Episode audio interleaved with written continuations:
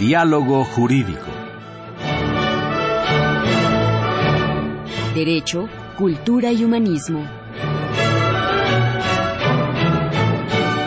Programa a cargo del maestro Eduardo Luis Fejer.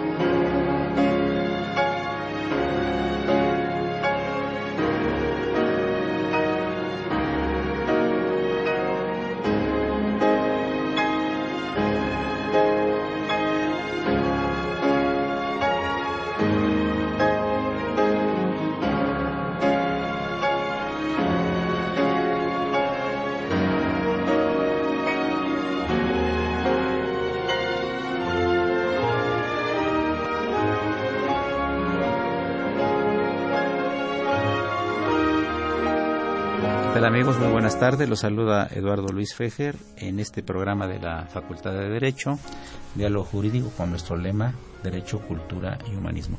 Felicidad al padre Cronos porque trajo música muy bonita, seguramente en honor del maestro Manuel Becerra Ramírez, cuyo libro vamos a presentar y quien, eh, bueno, es distinguidísimo, eh, egresado de la facultad y de la universidad, pero además con estudios en en, la entonces Unión Soviética. De eso platicaremos algo muy interesante. Y viene a presentar un libro que se llama, más bien te invitamos a que presentara ese libro, El control de la aplicación del derecho internacional.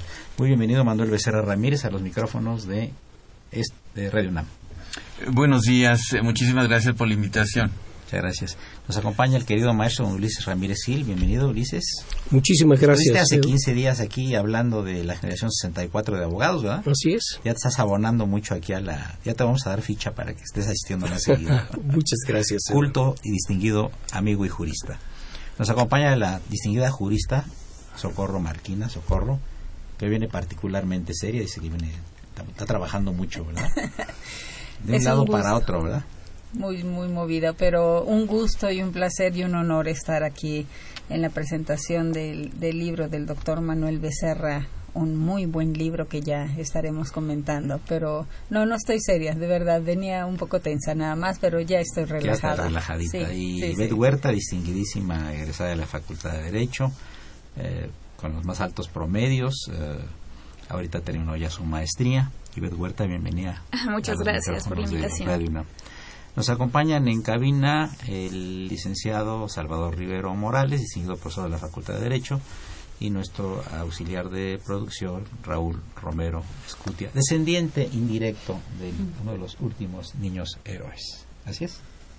Pues bien, eh, me llama mucho la atención eh, eh, Manuel Becerra Ramírez, doctor, el título del libro el control de la aplicación del derecho internacional. ¿Quién controla la aplicación del derecho internacional cuando sabemos que en muchas partes del mundo la ONU no tiene dientes para parar guerras, para acabar conflictos y pues eh, que ha servido obviamente este instrumento de 1945 para evitar muchas de ellas y disolver muchos conflictos también pero que la percepción general, y tú lo sabes muy bien, y creo que muchas gente de nuestro auditorio, no es 100% buena. En uso de la palabra, doctor Becerra. Bueno, mira, este, sí, esa es una pregunta muy recurrente y además es la pregunta que nos hacen los alumnos pero si entrando como profesor les decimos que no existe el derecho internacional, nos quedamos sin trabajo. Y sin materia. Y sin materia. Yo no dije eso. ¿eh? Eh, bueno, pero lo, lo, que pasa es que, mira, e, es, el derecho internacional es, un sistema descentralizado. Eh, no existen órganos centrales de, de control de la aplicación, de la creación y de la solución de controversias como existen a nivel interno y entonces parecería que a nivel internacional eh, no, no, no, no, no se aplique el derecho internacional. Y, muchas veces también eh, nos vamos con las cuestiones de las patologías de las relaciones internacionales. Vemos que Estados Unidos se mete a Irak en contra del derecho internacional y no pasa nada. Pero independientemente de eso, te quiero decir que el 80% o, o 90% de las relaciones internacionales son de carácter pacífico y están en constante cumplimiento toda la normatividad internacional. Eh, lo que pasa es que no, no, no, no lo vemos. Eh, creo que no podría existir un, un, un, mundo o relaciones internacionales sin que existiera el derecho aéreo y espacial, por ejemplo, ¿no? Eh, el derecho comercial y, y, aquí se trata también de la cuestión de los derechos humanos. Entonces, un tanto centralizado al, tema del libro, eh, en este sistema que es descentralizado, te digo, eh, los mismos eh, instrumentos jurídicos internacionales tienen su sistema de control. Es decir, los grandes tratados internacionales, que tú mencionaste, por ejemplo, la cuestión de Naciones Unidas, la Carta de San Francisco como tratado internacional sí tiene un sistema de control. Eh, ese sistema de control está en, precisamente en el Consejo de Seguridad. El sistema de seguridad es el único órgano de Naciones Unidas y en términos generales que tiene dientes, es decir, que puede aplicar sus, relación, sus eh, decisiones de manera obligatoria. Y ese es el, eh, ese es el tema. Una egresada de la facultad recientemente, eh, experta también en Derecho Internacional, ¿qué opina de lo que estamos diciendo? Por la percepción que hay en general, no es que la ONU no hace nada, es que la ONU está nada más viendo. Ahorita se comió Crimea, eh, Rusia, y no pudieron hacer nada, tuvo que tener la Unión Europea, tuvo que sancionar los Estados Unidos a ciertos funcionarios. Estoy hablando de la percepción general no como juristas, no como conocedores del derecho internacional. Bueno, en primer lugar, felicitar al doctor Manuel Becerra Ramírez por esta obra que me parece que aporta bastante a los nuevos acontecimientos y a las influencias que se están dando entre derecho interno, entre derecho internacional y efectivamente pues lo estamos viendo cómo se está dando un acercamiento y ahorita ya nos hemos preocupado como estudiosos del derecho ya sea algunos como abogados, otros como litigantes, otros como jueces, porque al menos en materia de derechos humanos, realmente se ha avanzado mucho en las últimas décadas con relación a la importancia de proteger, de promover, de garantizar, e inclusive lo estamos viendo ya con el número de sentencias que ha emitido la Corte Interamericana de Derechos Humanos al Estado mexicano, que lo que antes en realidad no teníamos como un acercamiento con, con este tipo de, de, mecanismos, pues ahora hemos empezado a ver qué es lo que nos están señalando, qué puntos eh, resolutivos tienen las sentencias y qué impacto tienen también en nuestro propio ordenamiento interno. Es decir, el hecho de que se haya recomendado, por ejemplo, en el caso Rosendo Radilla, que se capacitara a los jueces en materia de derechos humanos, que se ejerciera un control de convencionalidad, entre otros muchos temas, pues eso nos ha venido pues realmente a, dar un, cambio, un giro en lo que es la aplicación y el funcionamiento de nuestro propio ordenamiento jurídico. Eh, Ulises Ramírez, al respecto de lo que estamos comentando. Bueno, en primer lugar, quiero también sumarme a la felicitación a, a mi buen amigo Manuel Becerra Ramírez uno de los grandes internacionalistas mexicanos, con esta obra, y se lo digo un hombre que escribe, y escribe muy bien, sabe escribir muy bien, como es Eduardo Luis Fejer, es una obra muy asequible, es una obra fácil de entender. Sí, sí.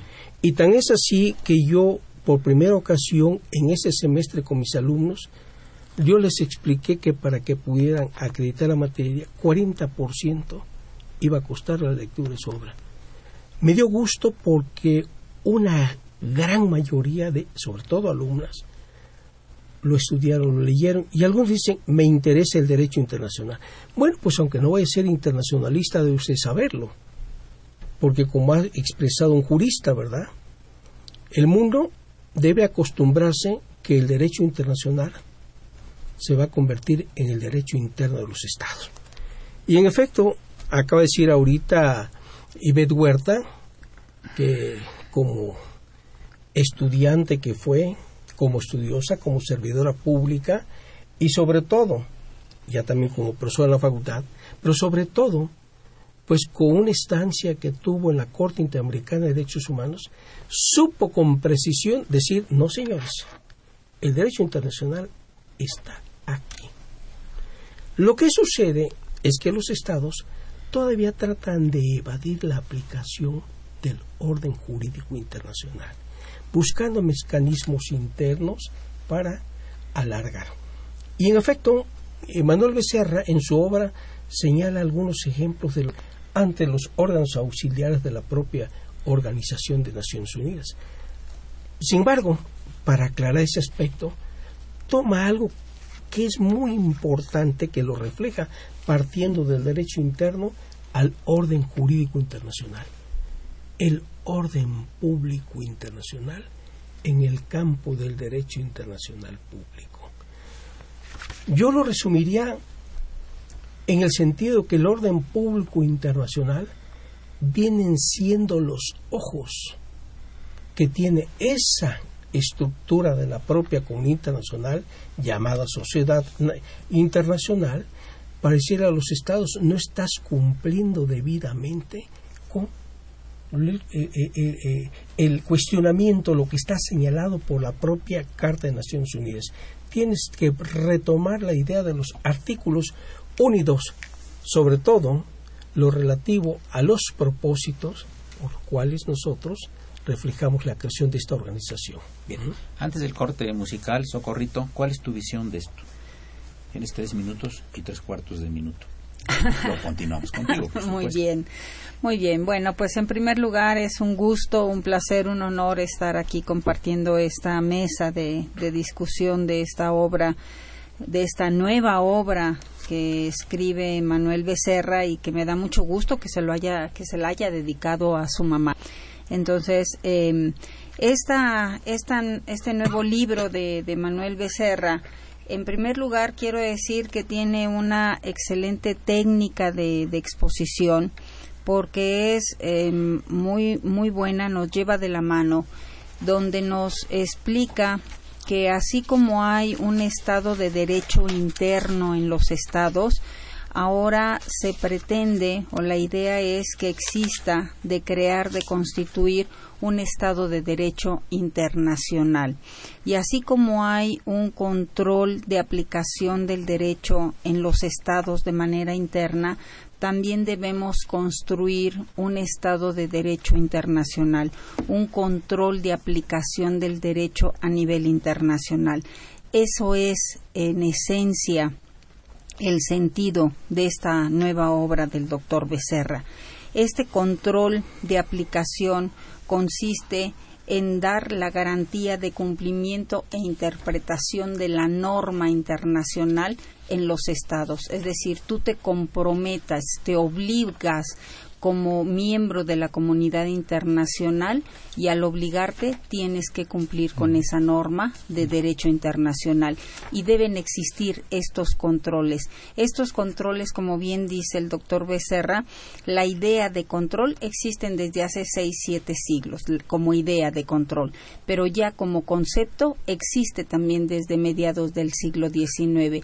Entonces debemos encontrar los mecanismos eficientes, eficaces, para que se puedan llevar a cabo y vivir en una mejor convivencia de nivel internacional. Es decir, ir construyendo poco a poco ese Estado de Derecho, que lo comentaremos más adelante. Gracias, sí.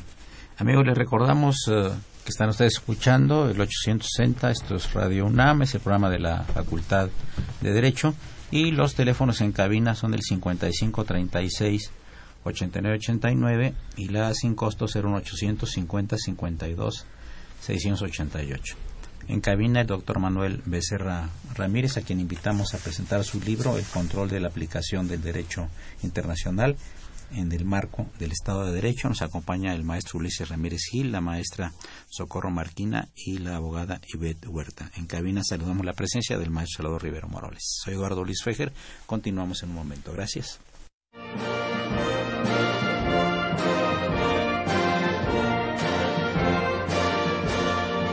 Su opinión es importante. Comuníquese. Nuestro número 5536 8989. Del interior de la República 01800 5052 688. Cuando veo una nena yo me siento mal, me brillan los ojos y empiezo a sudar. Y cuando me acerco el labio sonreír, comienzo a ver que no puedo ser más que un tigre. Uh, más que un tigre. Uh, y al verla venir me siento morir y grito wow, wow. Yo me siento más fuerte que un león.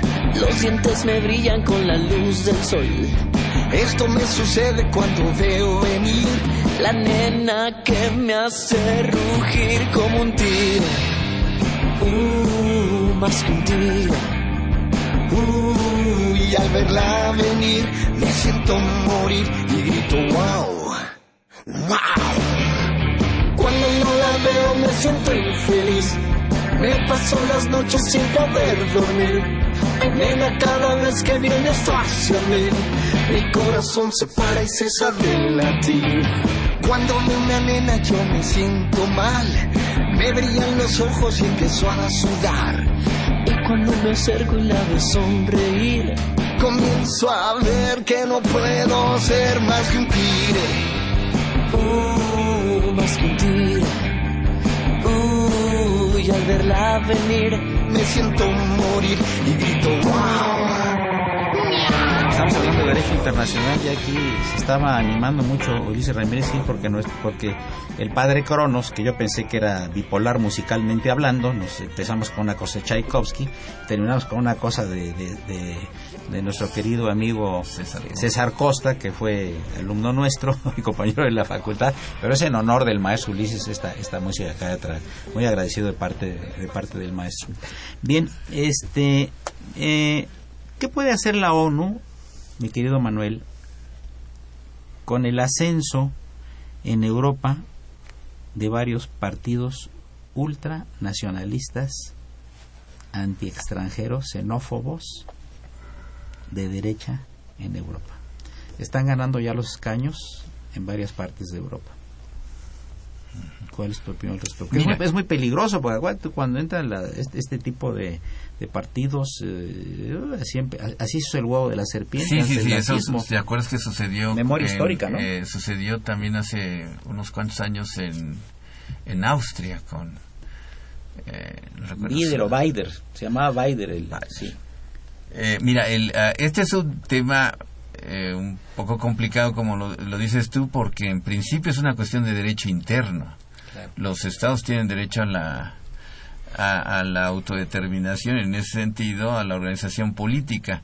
Sin embargo, eh, también el derecho internacional, por ejemplo, eh, y ese es interesante, eh, hay, hay políticas de derechos humanos y de democracia. En la, en la misma Unión Europea hay un Uh, hay, disposiciones en términos generales para toda Europa que son jurídicamente obligatorias de establecer, eh, mantener regímenes democráticos, como lo existe también en América Latina, aunque hay una, eh, lo que se ha denominado como una, una cláusula democrática en, en América Latina, eh, pero de todas maneras hay cierta eh, soberanía de los estados, cierta libertad de los estados para organizarse. ¿ves?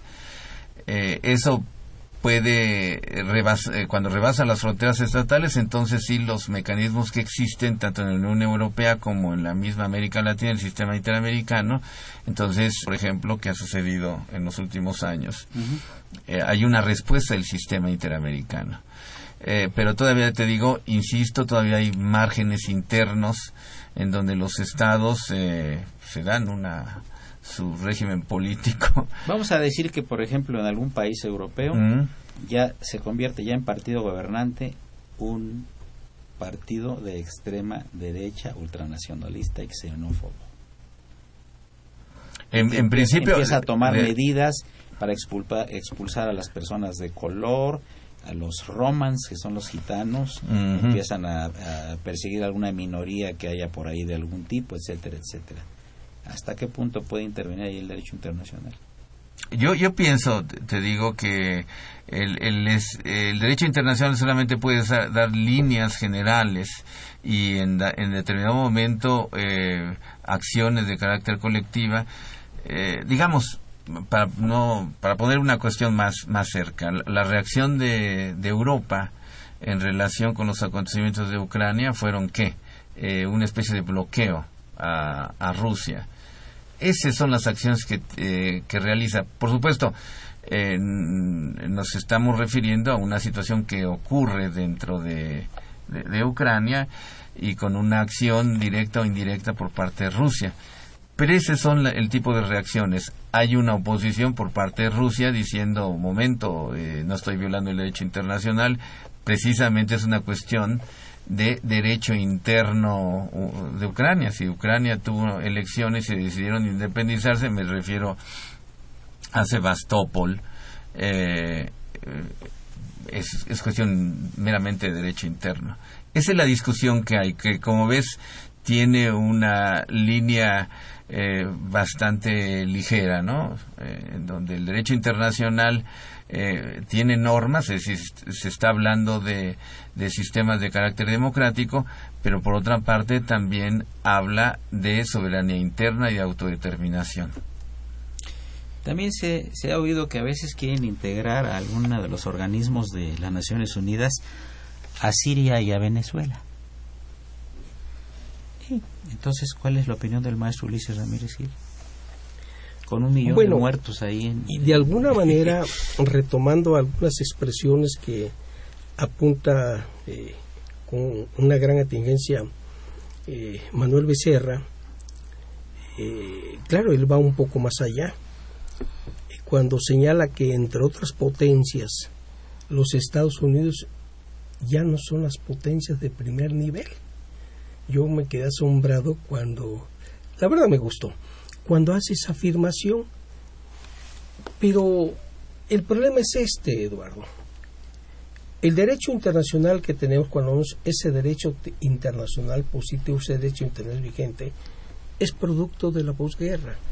Es un derecho que crearon los países ganadores. Por eso se fueron a Yalta, Crimea, por cierto. Y ahí el llamado Club de los Cinco, ¿verdad? yo le llamo la dictadura de los cinco, se pusieron de acuerdo cómo iban a manejar el mundo. Y establecieron bases que en efecto lo invoca hasta jurídicamente de acuerdo con lo que señala la propia Carta de Naciones Unidas, de tal suerte que resulta prácticamente imposible realizar reformas a la Carta de las Naciones Unidas. Estamos de acuerdo en que siguen siendo potencias de primer nivel los miembros permanentes del Consejo de Seguridad, pero no debemos olvidar que después de la guerra, ahí tenemos a Japón, ahí tenemos a Alemania, que gracias a Alemania, ¿verdad? Existe cierto control, cierto orden, si lo queremos entrecomillar, lo ponemos dentro del mundo europeo en la actualidad.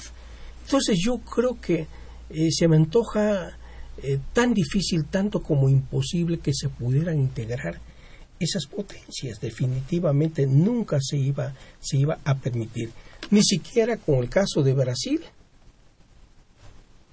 Brasil, pues es uno de los países más adelantados en América Latina. ¿Y qué es lo que sucede? No se va a abrir el espacio. Yo así lo veo. No lo van a abrir. Salvo que las circunstancias de carácter económico, política internacional, el día de mañana obligaran a hacerlo, bajo Manuel, una nueva perspectiva. Manuel, eh, eh, ¿qué te, vamos a decir en términos intelectuales, qué te obligó intelectualmente a escribir este libro?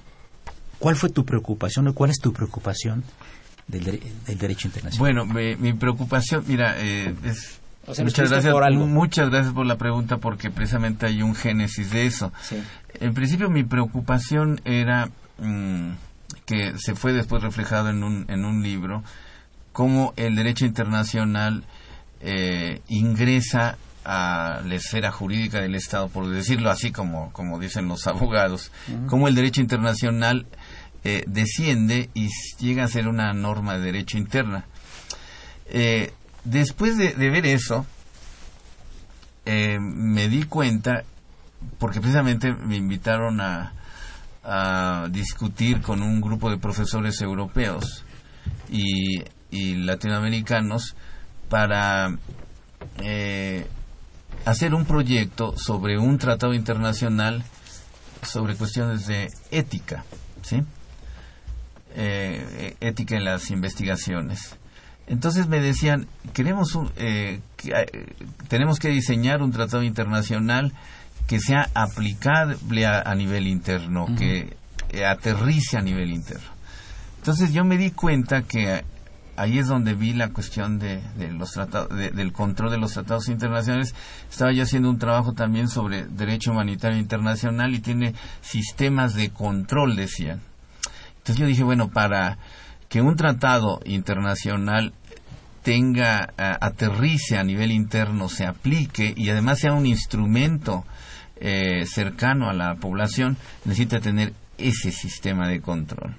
Ahí empecé a ver, te digo, esta cuestión del sistema de control. Después, eh, como dice la, la maestra Ivette Huerta, hay un movimiento en América Latina en donde se trae la figura de control de convencionalidad que se mete hasta la cocina en nuestro sistema jurídico interno con una decisión de la Corte Interamericana o con varias decisiones de la Corte Interamericana, pero concretamente en el caso Radilla, y después la Suprema Corte de Justicia eh, empieza a hablar de control de convencionalidad para aplicarse a nivel interno, ah, haciendo eco de lo que la Corte Interamericana también había decidido en un caso eh, muy, muy conocido. Almonacid se llama. Eh, entonces me di cuenta que eh, esta cuestión del control de convencionalidad que se trajo así como un elemento de moda ya existía con anticipación entonces ahí es donde dije, bueno, es cuestión de, de, meterse más, eh, investigar más sobre esto, qué es eso de control. Ahí me di cuenta de que definitivamente desde el siglo XIX los tratados internacionales tienen ese sistema de control. La otra, el otro tipo de análisis es eh, dónde se mueven esos sistemas de control. Y yo pienso que se mueve en un espacio eh, que decía el maestro Ulises Ramírez, de un Estado de Derecho Internacional. Es una evolución del derecho internacional que va hacia la creación de un Estado de Derecho Internacional. Y te digo, esas son las, las pistas que se van siguiendo y, y que además creo que todavía es posible seguir investigando sobre esto.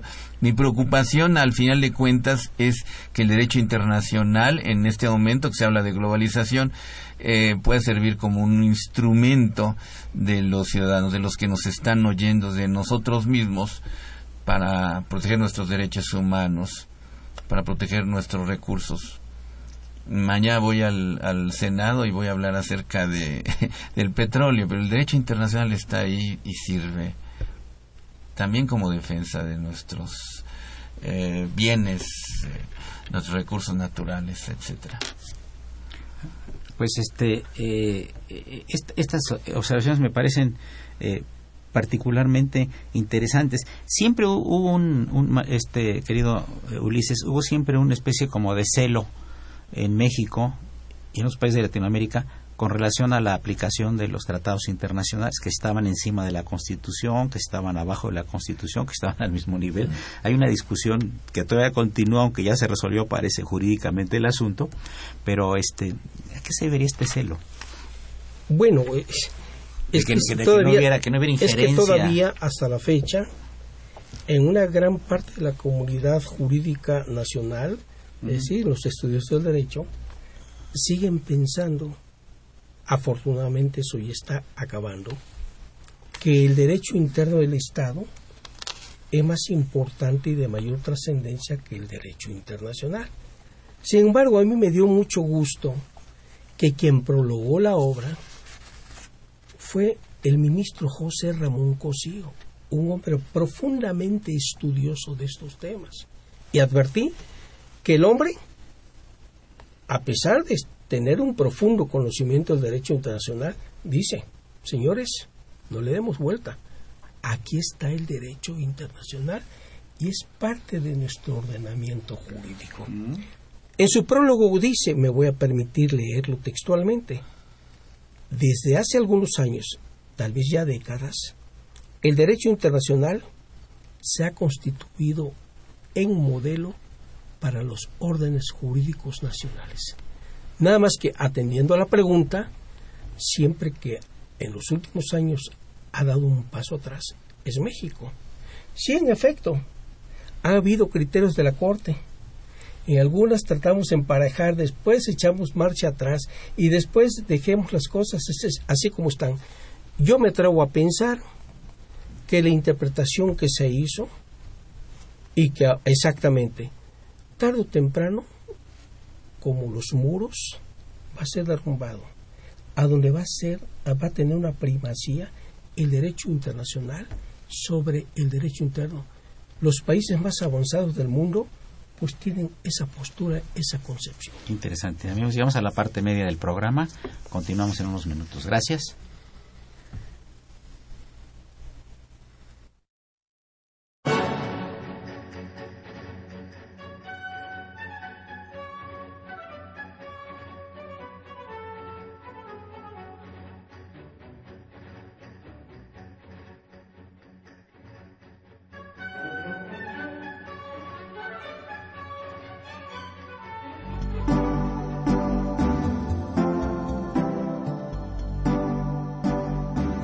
Está usted escuchando Diálogo Jurídico, Derecho, Cultura y Humanismo.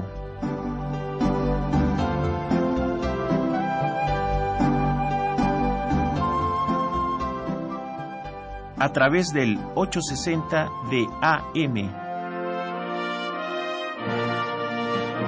El alma mater del cuadrante.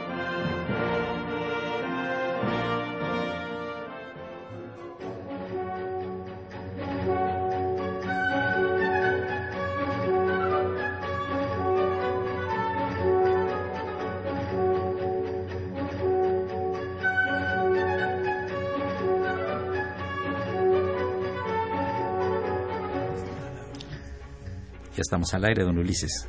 ¿Querías complementar algo de lo que dijiste hace rato? Bueno, quería comentar algo respecto de lo que había expresado acerca del prólogo que hace eh, el ministro Cosío, en el prólogo que hace, repito, de la obra del maestro Becerra.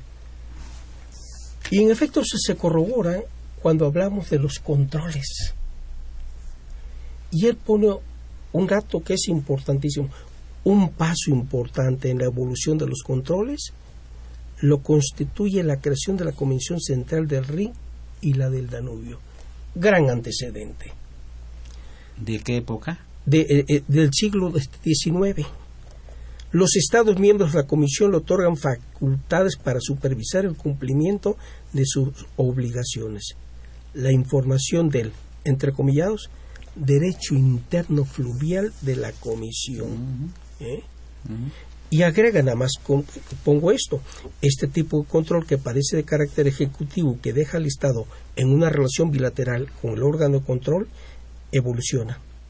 Y para 1919 aparece una modalidad que es la negociación de un compromiso.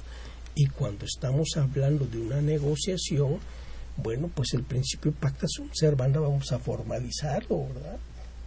Que los acuerdos que celebremos estamos con la idea de cumplimentarlos. Yo creo que en, eso reside la esencia, la naturaleza del orden jurídico internacional. No es en función de que si tiene o no un elemento coactivo. Nosotros celebramos un convenio, una convención, tanto en el derecho interno, porque tenemos nosotros la capacidad, la obligación, lo que decía Sabine, la conciencia jurídica colectiva de querer cumplir pues el, con el compromiso que nosotros llegamos a contraer. ¿eh? Sí, Socorro, pero tú sabes muy bien que hay muchísimos acuerdos y tratados internacionales que no, que no se cumplen y que no se sancionan. Así es, pero es la realidad. Como bien se señala, yo creo que el principio fundamental del derecho internacional y está establecido en, en el- la Convención de Viena de Derecho de los Tratados es pacta sunt servanda y es lo que rige al derecho internacional y es ese compromiso de obligarse y de cumplir con lo que los estados eh, se Sí, comprometen. claro. Eh, si bien es cierto que hay muchos tratados internacionales, muchas obligaciones que no se cumplen, pero no por eso deja de ser efectivo el derecho Claro, internacional. Eh, debemos cumplir con eso. Y, y tocando el punto de lo que mencionabas em, de, estas tendencias que hay en Europa y, el supuesto que, establecías, em, mucho de esto sucede con los tratados en materia y con las resoluciones o las recomendaciones que hay en materia de derechos humanos, que son recomendaciones o sentencias, muchas de ellas que tanto son vinculantes em, de lo que se tienen. Y yo creo que aquí eh, es donde in- interviene el control convencional, porque eh, si hay tratados internacionales que se han suscrito por parte de los estados, debemos em, enfocarnos a ellos. Ese es el control de la convencionalidad. Si hay un tratado firmado, hay ese compromiso y esa responsabilidad de cumplirlo. Entonces yo creo que es muy importante em, ir al origen de ese tratado y ese compromiso y esa responsabilidad para hacer cumplir la norma en derecho internacional. Yo quería preguntarle a Ivette Huerta, eh, ¿tú estimas que haya una especie de, de guerra o estado de preguerra ideológico, militar, etcétera, entre el Islam y Occidente? Me parece que hay ciertas diferencias, obviamente culturales, que podrían generar ciertas diferencias entre las posturas también que se traducen en cuestiones jurídicas. Sin embargo, me parece que en esencia es también lo que han dicho muchos teóricos del derecho, todo lo que se refiere a materia de protección de derechos humanos, la dignidad y la esencia por la cual se ha fortalecido toda esta visión de, de que es necesario garantizar, proteger, promover, respetar los derechos humanos, me parece que esa debe ser compartida tanto en Occidente como en Oriente. O sea, esa es una esencia universal y por lo mismo eh, me parece que también a nivel del sistema internacional de derechos humanos se han ido generando ciertos estándares, ciertos estándares que no se aplican únicamente justamente a América o Europa, sino a todos los es- estados de, de todo el, el mundo e inclusive la construcción del denominado derecho imperativo, del jus cogens, es decir, de aquellas normas que se establecen a partir de un consenso entre la comunidad internacional y que se, se referirían a un mínimo de requisitos jurídicos para el posible la posible convivencia entre los estados. Es, decir es lo que permite que se continúe avanzando hacia una unidad hacia una coexistencia pacífica por ejemplo no todo lo que tiene que ver eh, con protección eh, de normas de derecho humanitario de respeto por ejemplo, a, la prohibición a, a, la tortura, a la prohibición de la esclavitud, es decir, todo eso ya son cuestiones que son compartidas. Me parece que ya no está acotado, limitado a, a un, si un Estado justamente es del Oriente o si es del Occidente. Como buena abogada no me contestaste exactamente, pero te felicito, ¿eh? Te felicito.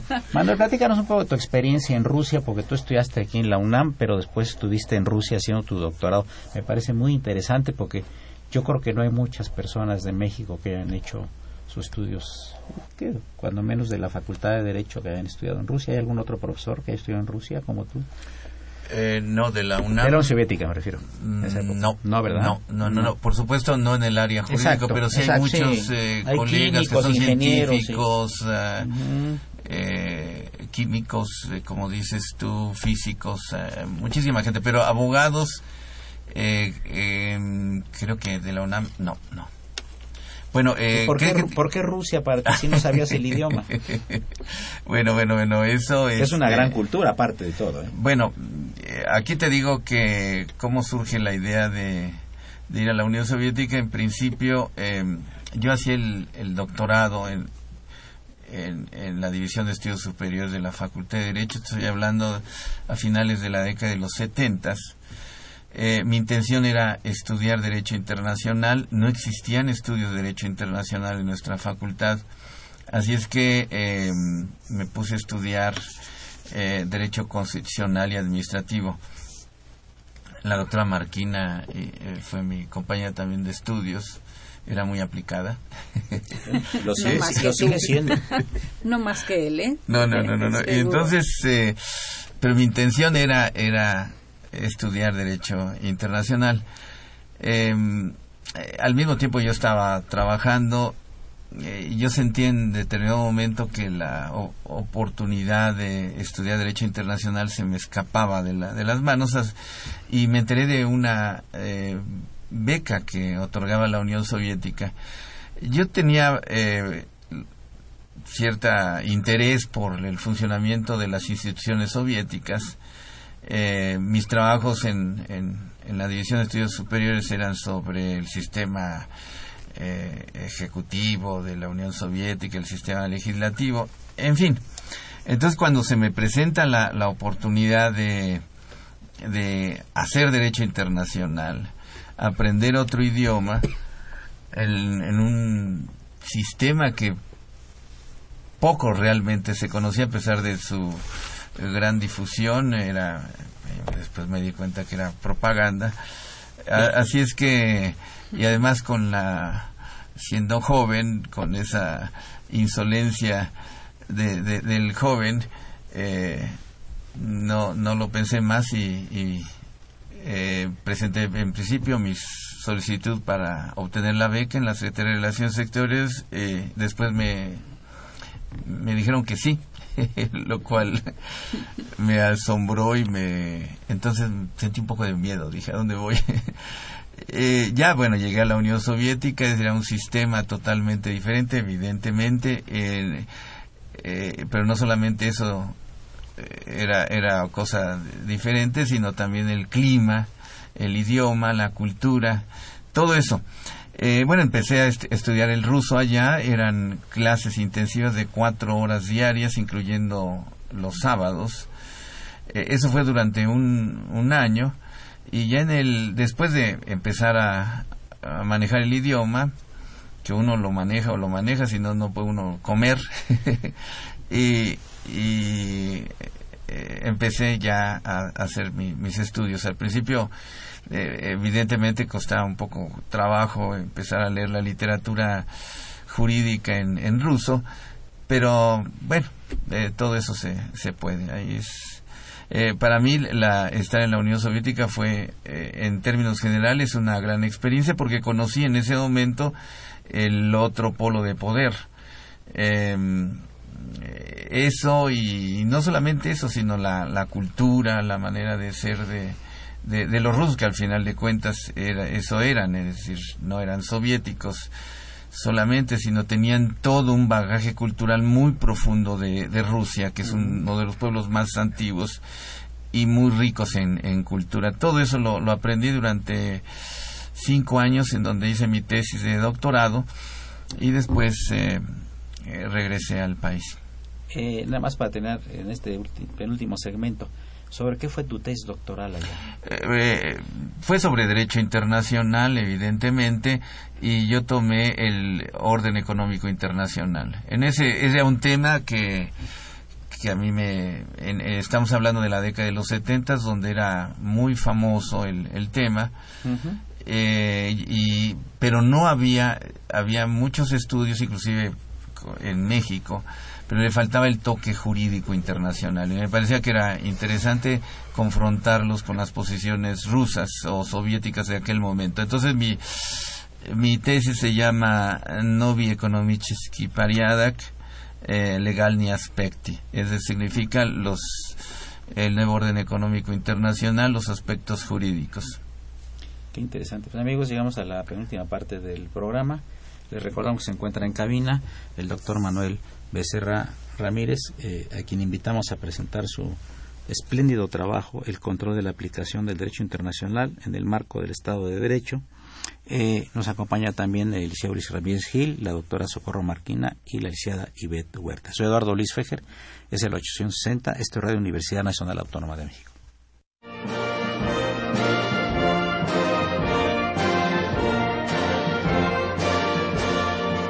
Su opinión es importante. Comuníquese. Nuestro número 5536 8989. Del interior de la República 01800 5052 688.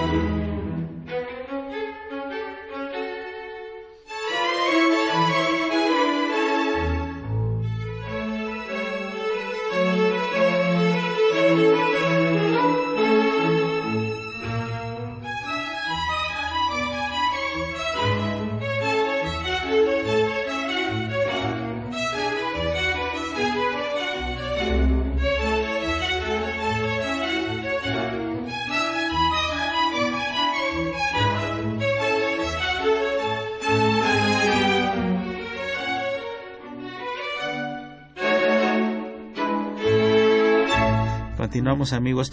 Eh, el libro es espléndido, ¿eh? repito, el control de la aplicación del derecho internacional en el marco del Estado de Derecho. Yo siempre, mi querido Manuel, cuando hago un comentario respecto a algún libro que he leído o algún texto, eh, recuerdo mucho una frase de Ortega Gasset que decía que la claridad es la obligada cortesía de los escritores y de los filósofos. Y aquí hay claridad hay amenidad, no obstante ser temas complejos, sin embargo están escritos de manera muy accesible. Obviamente para los estudiantes y obviamente para cualquier persona que quiera acceder, no está demasiado técnico. Esa fue tu idea, ¿no? Esa fue la idea, exactamente, sí. Eh, a mí, bueno, me gusta mucho escribir eh, cuestiones de literatura también, a lo mejor por ahí va la cuestión. Pero sí, esa es la, la idea, que sea accesible. Eh, habló el licenciado Alfredo Martínez de Tlanepantla y dice que Estados Unidos tiene sometido a México porque la ONU, porque la ONU no habla de eso. A ver, Ivette, ¿tú qué opinas? Está, está en juego tu visa. pues es que finalmente hay, pues, si bien si hay ciertas relaciones, cierta cercanía, obviamente también cada hay intereses que cada estado va a proteger, ¿no? Ya sea en razón este, de, intereses económicos, intereses políticos. Entonces, el caso de los migrantes mexicanos, ¿no? Que si bien se ha hablado mucho en algún momento de tratar de, de ya regularizar la situación de muchos de los migrantes mexicanos allá, pues obviamente ya las disputas, las dificultades que se dan al interior de, de los partidos eh, demócratas y republicanos, pues sabemos que no es tan sencillo superar esas dificultades y que se pongan de acuerdo. Entonces, por más de que también a veces el gobierno mexicano pues esté insistiendo o trate de impulsar alguna política para en este sentido, hay veces que pues eh, también en el, en el respeto a la soberanía de Estados Unidos, obviamente México puede proponer, pero el que tiene la última palabra también pues es el gobierno estadounidense y entonces pues es una mezcla a veces entre derecho internacional pero también el derecho interno, ¿no? Que a veces son los obstáculos a los que uno se, enfrenta. Y si no hay voluntad política por parte de Estados Unidos, pues puede haber a veces muchos medios de negociación, de acercamiento, pero pues no se va a avanzar en tanto no haya voluntad y buena disposición de, parte de Estados Unidos. La cita Ruth Romero felicita al doctor eh, Manuel Becerra Ramírez por el libro y quiere saber el nombre de los invitados, los repetimos, es el propio doctor Manuel Becerra Ramírez, el licenciado Ulises Ramírez Gil, la doctora Socorro Marquina y la licenciada Ivette Huerta. ¿Qué podríamos, eh, ya para finalizar el programa, mi querida Coco, eh, digamos, compactar de lo que hemos hablado de manera muy breve y un poco dispersa sobre este espléndido libro? Bueno, en primer lugar, que yo creo que vamos por buen camino y creo que con estas aportaciones, eh, con este libro, como bien lo dijiste, que es un libro claro, eh, que además aporta de manera técnica la literatura del derecho internacional, es muy accesible para los estudiantes de derecho y para el público en general. Yo creo que con estas aportaciones se va por buen camino y sí eh, es cierto, vivimos en una comunidad internacional, no podemos aislarnos y se tiene que ir construyendo un sistema de control para aplicar el derecho internacional en esta comunidad en la que vivimos.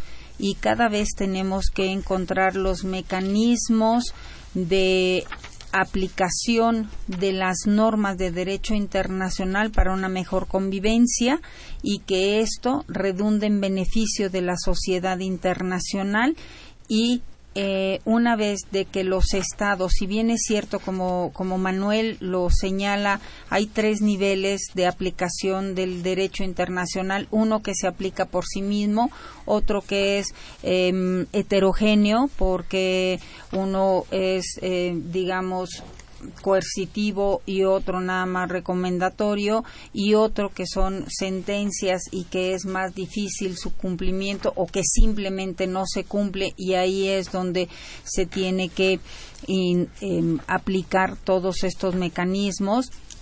Y por otro lado, si bien es cierto que eh, está concentrado, digamos, la parte coercitiva en ahorita ya muy mal distribuido en el Consejo de Seguridad y que dentro del Consejo de Seguridad, pues uno de los estados que menos cumple con el derecho internacional de esos cinco miembros es Estados Unidos, pero no porque un estado a nivel internacional sea el que menos tratados firme y aún firmando los tratados internacionales sea el que menos lo cumpla o lo viole o viole las normas de derecho internacional, pues vamos a decir o vamos a entender que el derecho internacional es ineficiente. Y pues sí, pues nos toca estar muy cerca de Estados Unidos, ¿no? Este, y por eso tenemos también tantas cuestiones que nos afectan de manera directa, pero yo creo que en la medida en que hagamos valer y hagamos responsabilizar más este principio y esta máxima de la pacta sunt servanda y establezcamos mayores controles, que es el e, es el título principal o la palabra principal del libro de Manuel Becerra, yo creo que más vamos a avanzar en estos mecanismos para establecer estos eh, sistemas de control e ir construyendo un Estado de Derecho en materia internacional. Felicito al doctor Manuel Becerra por esta gran aportación. ¿Qué sigue de este libro finalmente, querido Manuel Becerra?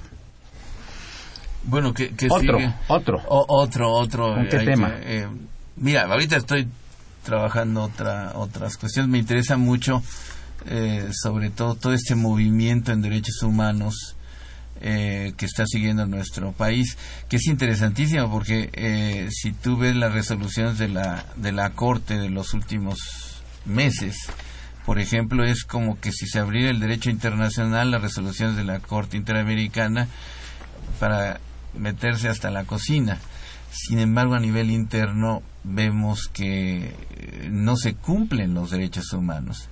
Ese es la, lo que a mí me, me, preocupa. El derecho internacional, cómo se convierte en un instrumento que llegue a la, a la, a la población y que pueda hacerse valer ante los tribunales.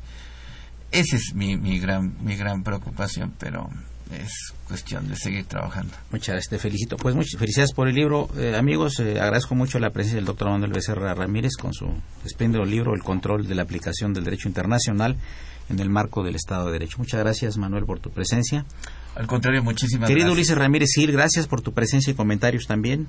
Claro, solamente quisiera o, en segundos hacer una precisión. Dice Edgar Bodenheimer que para estudiar el derecho hay que hacerlo conjuntamente con política, el concepto de política, si no nunca vamos a entender lo que es el derecho. Hace rato hacía una referencia a Ivette Huerta, voluntad política. Para que el orden jurídico tenga efectividad debe existir voluntad política hacia el interior por parte de los estados y hacia el exterior por la comunidad internacional. Muchas gracias. Socorro Marquina, muchas gracias. Muchas gracias, al contrario, fue un honor por tu presencia. compartir esta mesa. La distinguida y joven jurista Ivette Huerta, licenciada, muchas gracias, ya próximamente maestra en Derecho. Gracias por la invitación. Agradecemos la presencia en cabina de Salvador Rivera Morales. Una operación de Socorro Mons, a quien saludamos con el afecto de siempre. La imagen siempre grata del maestro padre Carlos Francisco Trejo.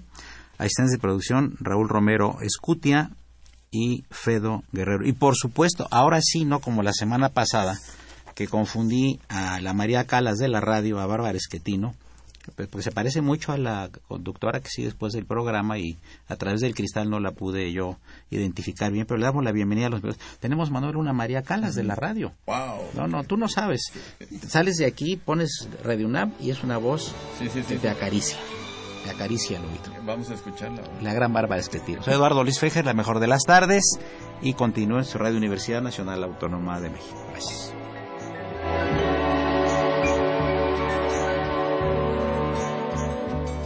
El final se acerca ya, lo esperaré serenamente.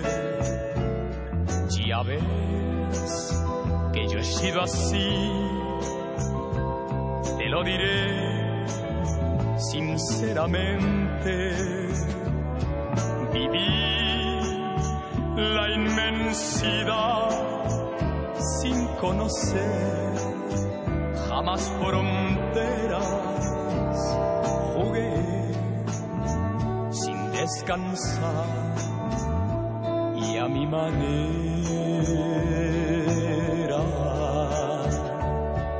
Jamás viví un amor que para mí fuera fuera importante.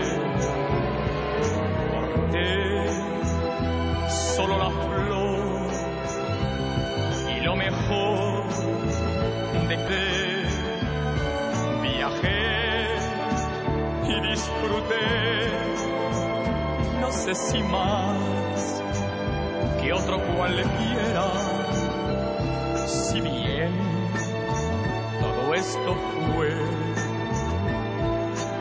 a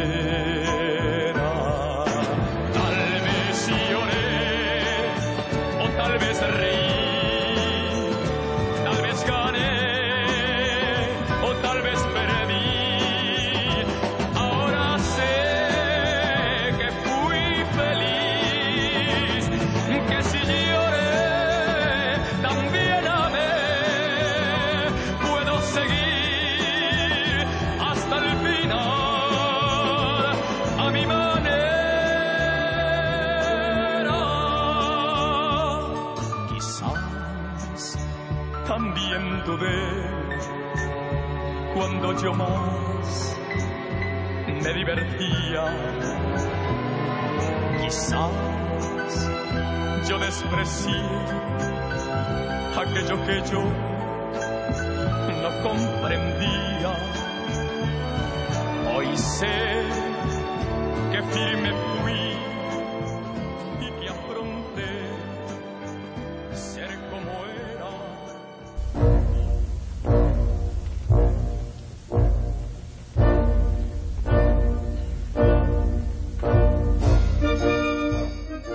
Diálogo Jurídico fue una coproducción de Radio UNAM y la Facultad de Derecho.